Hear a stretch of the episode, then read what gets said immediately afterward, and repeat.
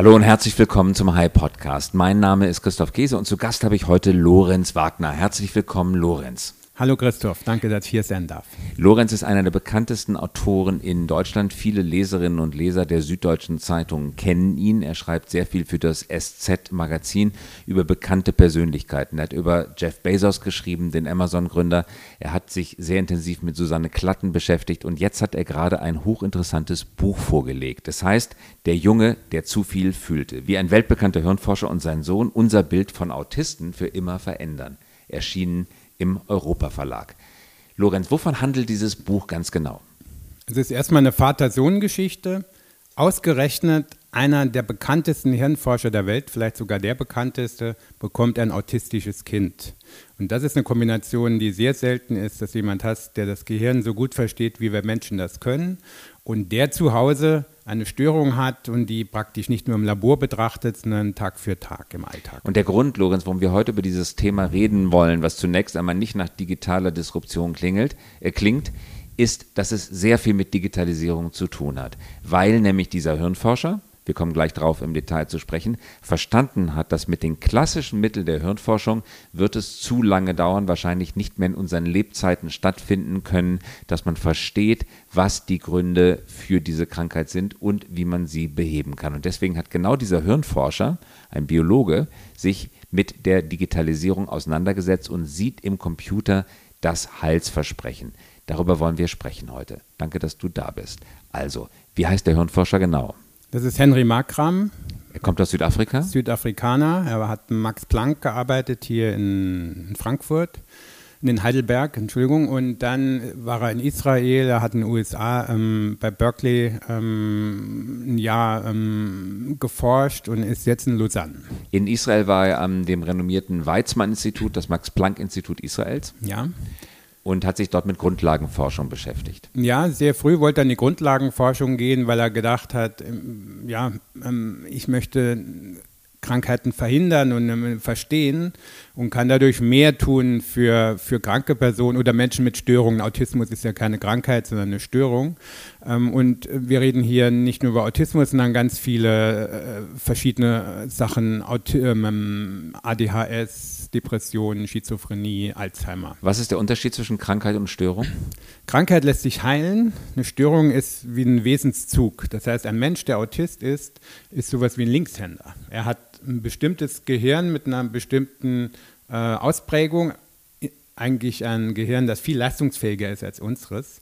Und weil dieses Gehirn so leistungsfähig ist, wird es überlastet durch die Eindrücke und das führt dazu, dass sie sich zurückziehen. Also wenn wir die sehen und die haben, erwecken den Anschein, dass sie nicht kommunizieren wollen, ist es eigentlich ähm, ein Schutzmechanismus. Ja, genau weil sie überflutet werden von den Reizen. Ja.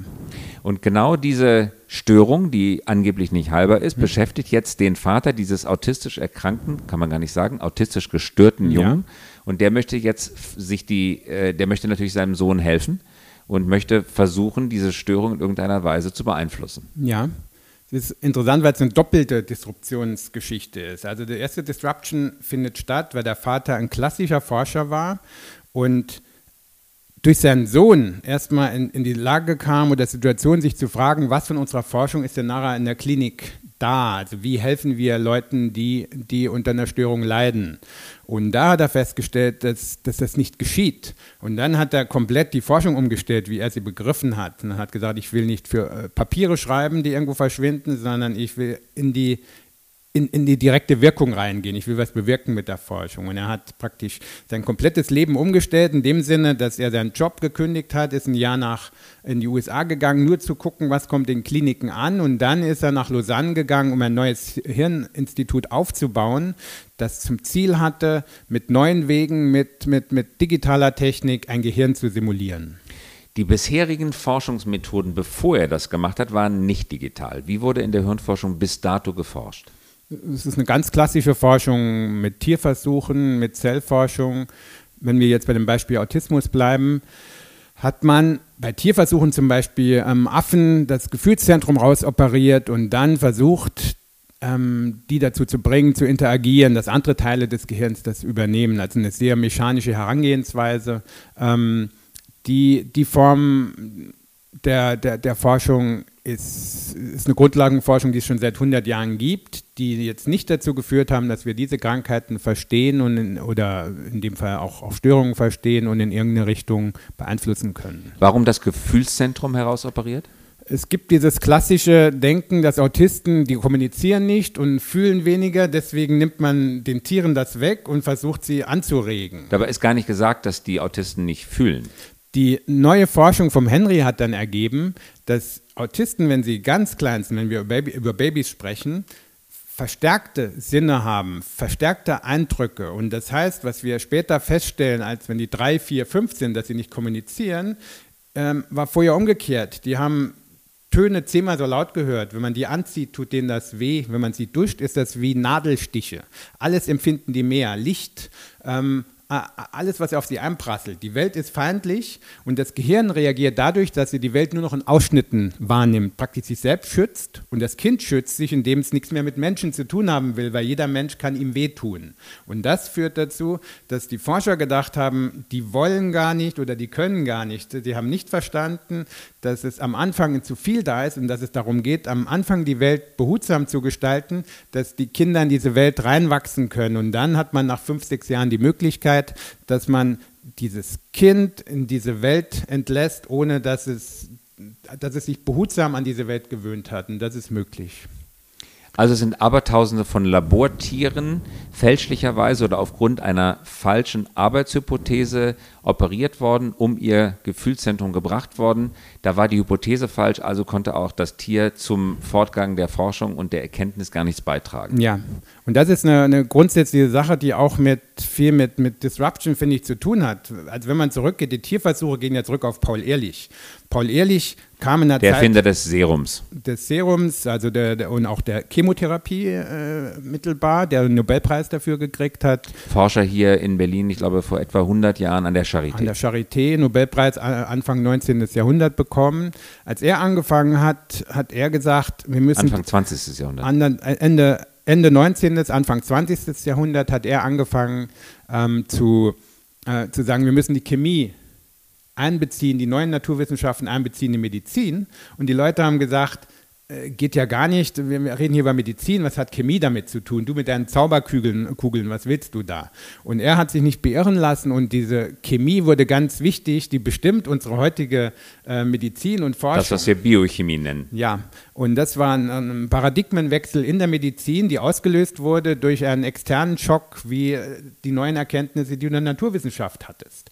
Und was jetzt passiert, ist genau das Gleiche. Wir haben neue Möglichkeiten, äh, ähm, durch die Digitalisierung auch in der Bio, ähm, ja, in, in, in, in, den neuen Biotechniken, aber in der Hirnforschung vor allem durch die Digitalisierung, wo du sagen kannst, ähm, durch IT kannst du Medizin verändern. Und wie setzt Henry die in Lausanne jetzt die mhm. neuen Möglichkeiten der Digitalisierung ein, um diesen klassischen Forschungsweg zu disruptieren und hoffentlich zu erfolgreicheren Erkenntnissen zu kommen? Was er macht, ist, dass er Daten nimmt und er hat, hat, hat eine Herangehensweise, die ähm, nicht darin besteht, normalerweise ist Forschung linear, dass du, ein, dass du Daten nimmst und zusammenführst und dann kommst du zum Ergebnis. Das heißt, du sammelst erst alle Daten und dann kommst du zum Ergebnis. Was er tut, ist, wir können nicht alle Daten sammeln, wir simulieren. Das heißt, wir denken nicht linear, sondern wir denken im Ganzen, wie das in der Digitalisierung viel besser möglich ist.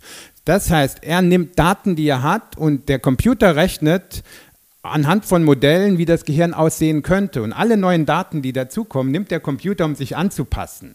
Und das heißt, dass ein, vor deinen Augen praktisch ein Gehirn entsteht und du hast einen Laptop, der bedient eine Gehirnzelle. Das heißt, du brauchst einen riesen Supercomputer und er hat jetzt vor ein paar Wochen einen, einen Teil eines Mäusegehirns ähm, simuliert, was ein, groß gefeiert wurde, auch in der Naturwissenschaft und was ein großer Erfolg ist. So, also das ist... Ähm, das, weil ja. er stößt ja immer noch an Grenzen der Informatik, weil mhm. das Gehirn ist bekanntlich das komplexeste Gebilde des Universums mit unfassbar vielen Zellen. Du weißt die Zahl wahrscheinlich genau. Und wie viele Synapsen und wie viele Zellen sind im Gehirn?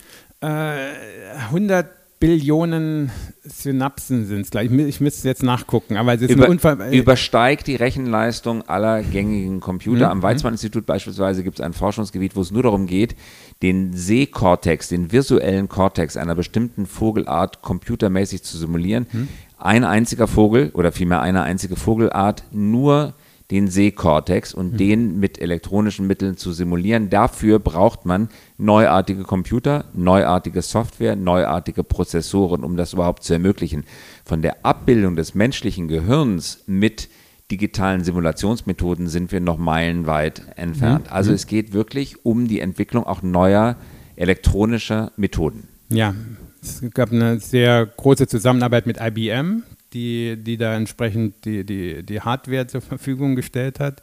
Und es ist ein Work in Progress, dass du halt sagst, der ursprüngliche Plan war, wir machen das bis 2023, kriegen wir es hin. Ähm, jetzt ist es auf 2030 ähm, zurückdatiert äh, worden. Was hin? Das menschliche Gehirn? Das menschliche Gehirn. Bis 2030 will ja. man das schaffen.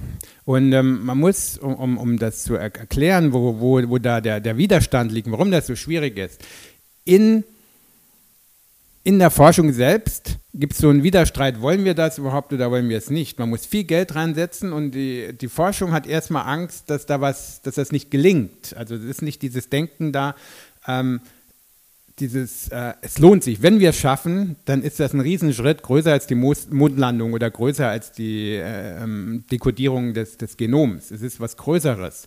Das heißt, man geht mit einem größeren Risiko rein.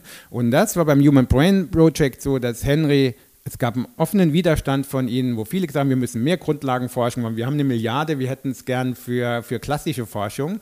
Und da hat es geknallt. Und dann ist Henry vom Vorstandschef, in Anführungszeichen Vorstandschef von diesem Projekt zum normalen Vorstand degradiert worden, an diesem Labor, wo er forscht in, in, in, in der Schweiz, das heißt Blue Brain Project, forscht er weiter. Es wird auch gefördert viel von der, von der, von der Regierung in der Schweiz, es gibt viele andere Geldgeber.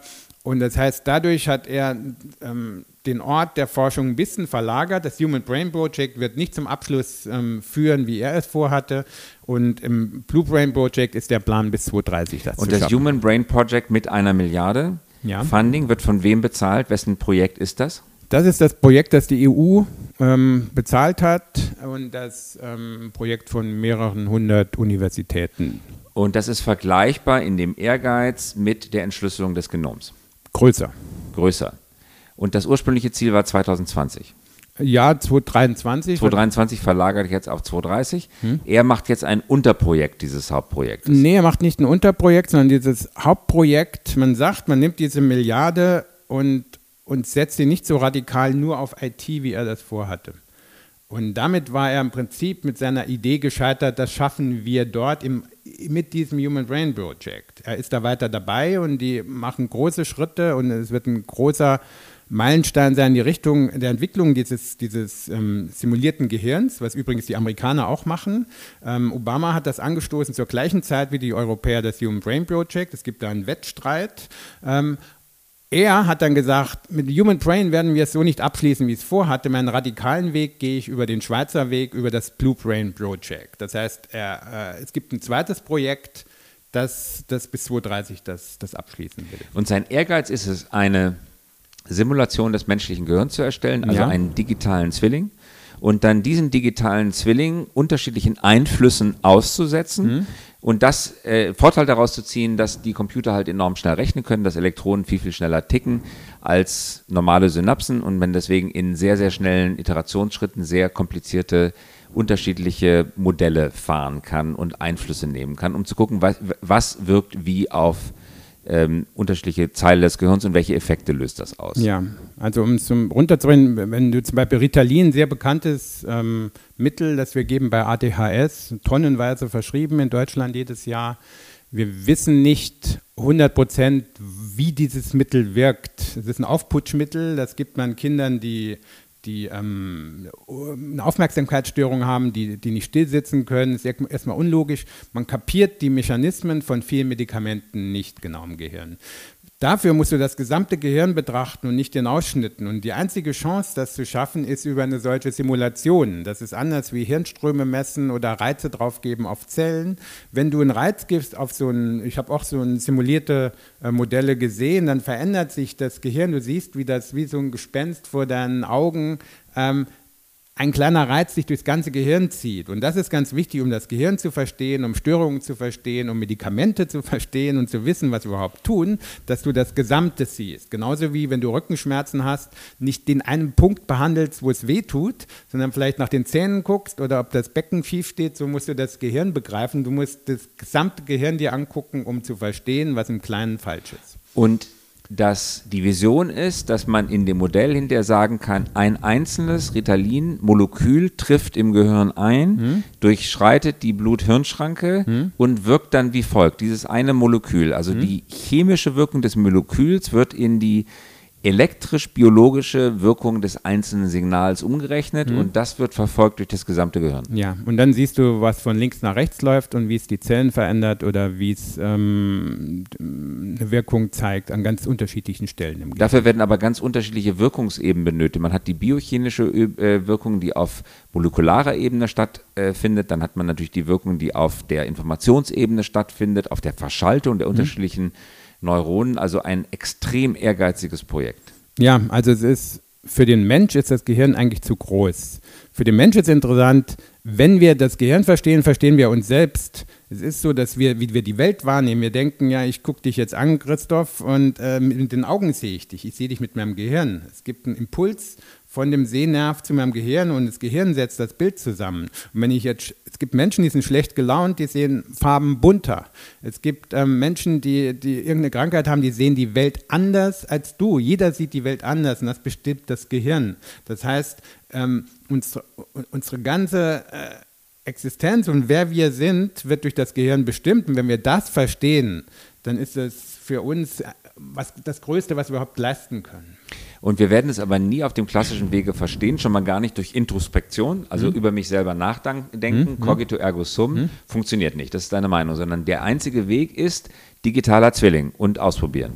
Ja, also zumindest und natürlich dieses Nachdenken über sich ist schon auch ein sehr guter Weg. Das ist, äh, aber dieses ähm, wenn ich jetzt hingehen will und forsche klassisch und suche die ganzen Daten zusammen, was im Gehirn passiert, mache die Versuchung, komme zum Ergebnis. Dafür gibt es zu viele Daten, zu viele Verbindungen, zu viele Zellen. Der Mensch kann das nicht schaffen. Das ist so wie ich, ich, ich, ich gehe jetzt an den Strand und, und suche alle Sandkörner zusammen und pack die nochmal zusammen, dann erkläre ich dir, was ein Strand ist. Das ist nicht machbar.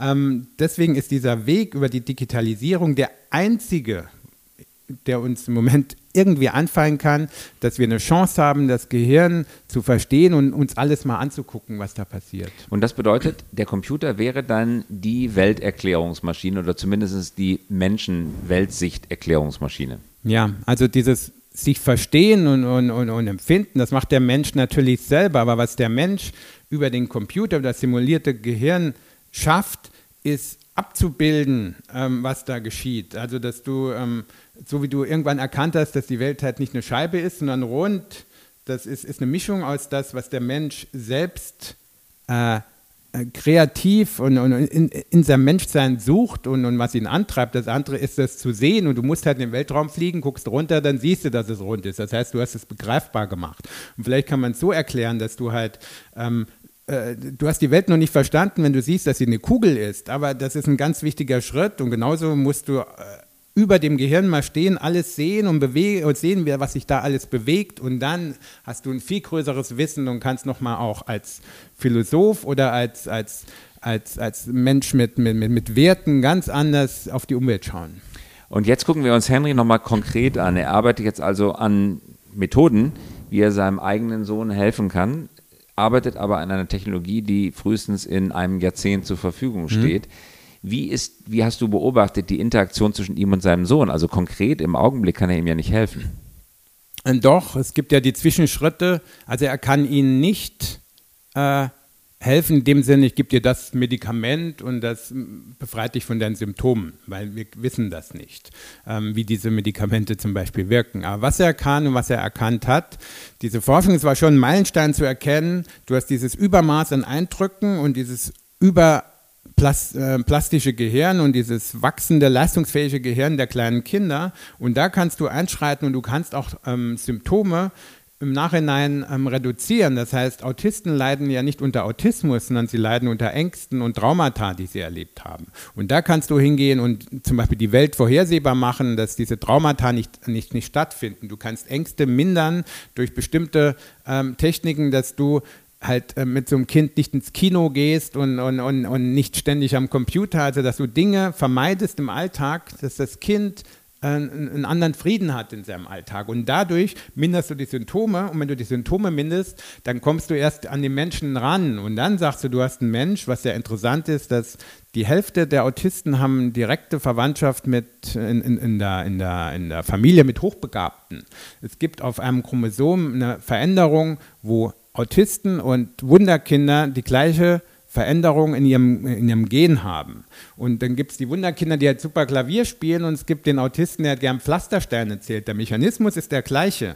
Für uns Menschen ist das eine das Wunderkind, das wir bewundern, der andere ist der Idiot, der in der Ecke sitzt, so ganz platt gesagt. Und diesen, diesen Mechanismus muss man verstehen, dass man da einfach ein Mensch hat, der eine besondere Begabung eigentlich hat. Und ich muss ihm helfen, mit dieser Begabung zurechtzukommen. Und ich muss auch wegkommen von dem Gedanken, dass es um die Begabung geht. Wir wollen keine ähm, Menschen in irgendeine Richtung drängen, dass die Leistungsmenschen werden, sondern es geht darum, dass die sein können, wer sie sind. Und wenn du gerne Pflastersterne zählst, dann ist das genauso in Ordnung. Du brauchst deinen Platz in der Gesellschaft. Wir müssen nur für beides einen Respekt entwickeln und so diesen Kindern gegenübertreten. Und das ist das, was, was Henry gelernt hat und was er mit Kai macht. Und Kai hat heute einen Beruf im Gericht, er arbeitet in der Security in, in, in Israel, in Tel Aviv. Und dann fragt sich so jemand im Wachschutz, wieso denn das? Ist das ähm, und der wird bezahlt wie alle anderen. Es gibt Forschungen, die festgestellt haben, dass Menschen mit Behinderungen, mit Down-Syndrom, mit Autismus eine beruhigende ähm, wohltuende ähm, Wirkung auf das Klima in einem Raum haben, auf andere Menschen. Das heißt, Kai ist an diesem Platz ohne dass er was Besonderes tun muss, genauso wichtig wie derjenige, der einen Gummiknüppel dabei hat oder streng guckt und dicke Arme hat. Und das heißt, er hat seinen Platz in der Gesellschaft gefunden, indem man ihn einfach sein lässt, wer er Ohne, ist. Ohne dass er seine kognitiv herausragenden Fähigkeiten überhaupt ja. einsetzen muss. Er guckt nicht irgendwie, entdeckt nicht Details an potenziell Verdächtigen, die andere nicht sehen, ja. sondern er beruhigt einfach alle anderen. Ja. Und das fühlt sich für ihn wahrscheinlich angenehm an, weil er muss wenig tun, man kommt wenig auf ihn zu und er ist trotzdem wahrscheinlich äh, ziemlich beschäftigt mit der Wahrnehmung der Umgebung, obwohl objektiv nicht viel passiert. Ja. Hast du Kai kennengelernt? Ja. Und, ähm, Konntest du mit ihm in irgendeiner Weise kommunizieren? Ja, mit ihm kann man gut. Es gibt ja unterschiedliche, jeder Autist ist eigentlich anders, das muss man schon sagen. Es gibt ähm, schwere Fälle, die gar nicht kommunizieren. Es gibt Fälle, die recht, ähm, die, wo man es gar nicht merkt, die sie auch sehr beklagen, wenn man sagt, du leidest und ich leide nicht, ich bin Autist, aber ich bin jetzt, was ich bin. Kai ist so im Mittelfeld.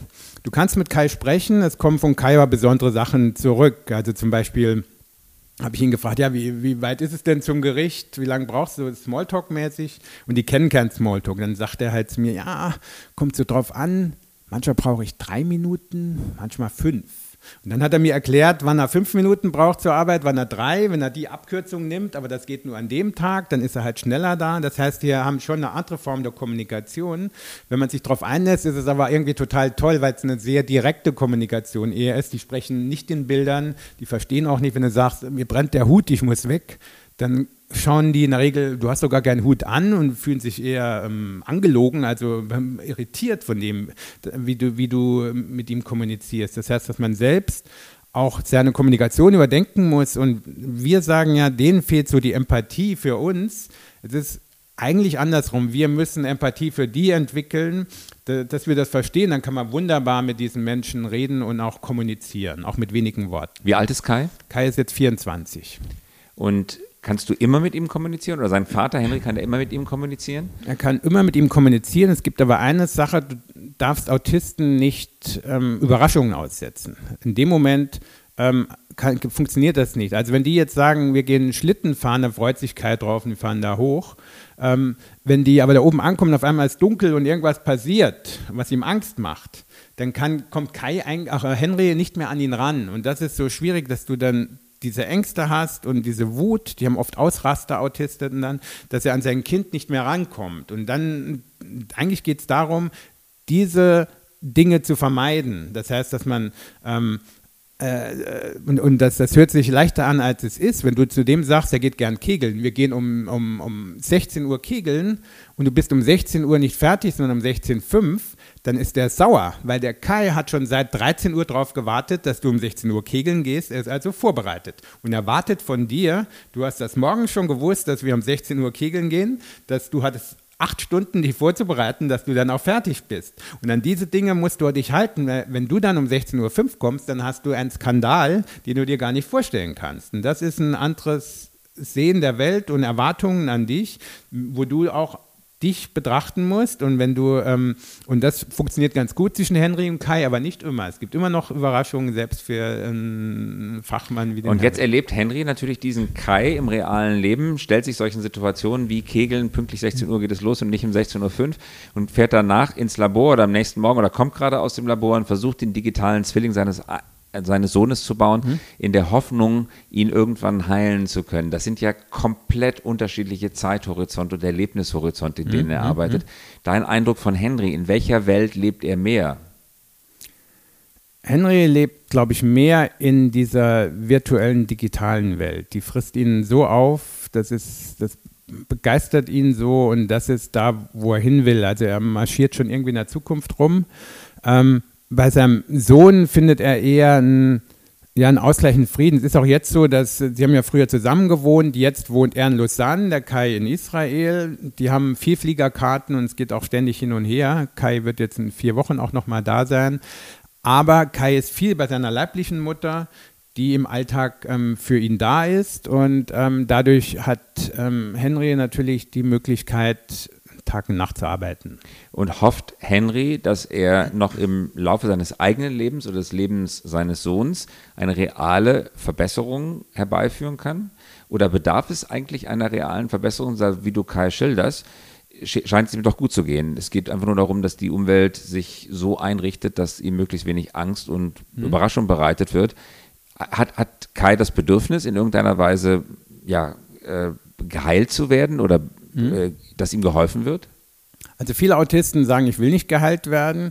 Viele sagen, ich kenne die Welt ja gar nicht anders, deswegen ist das Bedürfnis gar nicht so ausgeprägt, wie wir es im ersten Moment denken. Sie sind sich aber doch Ihrer Krankheit bewusst oder Entschuldigung, Ihrer Störung bewusst? Ähm, ja, schon, schon. Aber die betrachten die anders. Die, die sehen das so wie jemand, der ähm, im Rollstuhl sitzt, der weiß, dass er im Rollstuhl sitzt, der hat einen anderen Blick drauf wie wir. So, ist, man muss da äh, sensibel sein, man kann es auch nicht pauschal sagen, das ist bei jedem anders. Bei Kai ist es so, er ist sich bewusst, Kai leidet unter einigen Symptomen und da ist es total wünschenswert, dass ihm, ihm zu helfen ist. Und man kann die Welt ja leider nicht so gestalten, manchmal auch zum Glück, ist ja schön, wenn es unvorherbar ist. Aber wenn zum Beispiel er in Tel Aviv ist und du hattest diese Bombenalarme vor drei, vier Jahren, wo dieser Kriegszustand war, wo es auch die, die, die Granaten auf, auf, auf Tel Aviv gab, das, ist, das kannst du ja nicht handeln. Und das sind Tage, die sind für den Kai furchtbar, weil da was passiert. Das ist ja für uns schon schlimm, aber für so jemanden, dann ist er schließlich nach, nach in die Schweiz gekommen, aber damit kann er nicht umgehen. Und dieser Versuch, ihnen zu helfen, also das Verstehen ist schon sehr weit fortgeschritten durch die Forschung. Das ist eine Forschung über 15 Jahre, wo er versteht, wo das herkommt, wie sein Sohn reagiert. Dieses Helfen wollen geht weiter und es ist realistisch, das zu schaffen und es geht darum, die Dinge am Autismus, es gibt schöne Dinge in Anführungszeichen am Autismus und, und weniger schöne Dinge, die Dinge wegzunehmen wie, wie, wie Ängste, Rückzug, ähm, die, die den Leuten nicht gut tun und wo die auch drunter leiden in der Regel. Und das ist, hätten sie gerne. Und Henry hofft, dass er mit der Simulisation irgendwann einen chemischen Wirkstoff findet. Also da wird es dann wieder auf die Chemie gehen oder sucht nee, er nach einer anderen Lösung? Noch einer anderen Lösung. Also bei ähm, zum Beispiel ähm, anderes bei Neurofeedback, eigentlich auch ähm, kommst du über die Computerwelt Anfang der, der Nullerjahre, 90er Jahre hat Henry sich schon dafür interessiert und damals galt so als Charlatanerie. Und heute sagst du, es ist genauso wirksam wie Ritalin, sagen die Ärzte in den USA und verschreiben das genauso wie Ritalin, dass du, indem du ähm, deine Hirnströme lenkst und guckst am Computer, da ist ein Punkt und den halte ich aufrecht oder bewege den mit meinen Hirnströmen allein, dass ich durch solche Dinge auch ähm, eine Veränderung im Gehirn erziele, die mich äh, gesünder oder mich besser fühlen lassen und die helfen gegen ADHS. Und das ist, die Idee von Henry ist gar nicht, wir müssen mit Chemie oder mit Medikamenten kommen, sondern ich verstehe das Gehirn und vielleicht kann ich durch Denktechniken ähm, das Gehirn, das können wir ja. Früher haben wir gesagt, wir können das Gehirn nicht verändern. Heute weißt du, durch Denken kannst du dein Gehirn physisch verändern. Total unlogisch. Du kannst es, wir, wir sagen, du kannst das Fenster aufmachen mit der Hand. Du brauchst was Physisches, um was Physisches zu bewirken. Das war die alte Lehre. Und die neue Lehre im Gehirn sagt, durch Nachdenken kannst du das Gehirn verändern. Ein Taxifahrer in London hat ein anderes Gehirn wie ein Klavierspieler, was nur durch die Bewegung im Gehirn und durch Nachdenken und durch so Techniken gemacht wird. Und es kann sein, dass wir, wenn wir das Gehirn verstehen, nicht über Medikamente reden, sondern über andere Dinge. Lorenz, allerletzte Frage. Wie hat dich die Recherche für dieses Buch persönlich verändert? Wie hat dein Blick auf dich selber durch, sich durch die Recherche verändert? Ich bin mir mehr bewusst, wie fremdbestimmt ich durch mein Gehirn bin und wie das, was ich in der Welt sehe, nicht eine Wahrheit ist, sondern meine Wahrheit. Und das lässt mich ein bisschen entspannter und toleranter sein. Und auch anders zum Beispiel auf meine kleine Tochter gucken, die anderthalb ist, und auf meine Frau gucken. Du siehst, du siehst das, was, was du siehst, nicht mehr als absolut, sondern als einen Ausschnitt. Und, ähm, und diesen Ausschnitt zu sehen, finde ich ganz toll, weil den kann man gestalten. Ganz herzlichen Dank fürs Kommen. Lorenz, danke, dass du da warst. Danke, vielen Dank, dass ich da sein durfte, Christoph. Und das war der High Podcast. Vielen Dank fürs Zuhören und wir hören uns wieder in der kommenden Woche.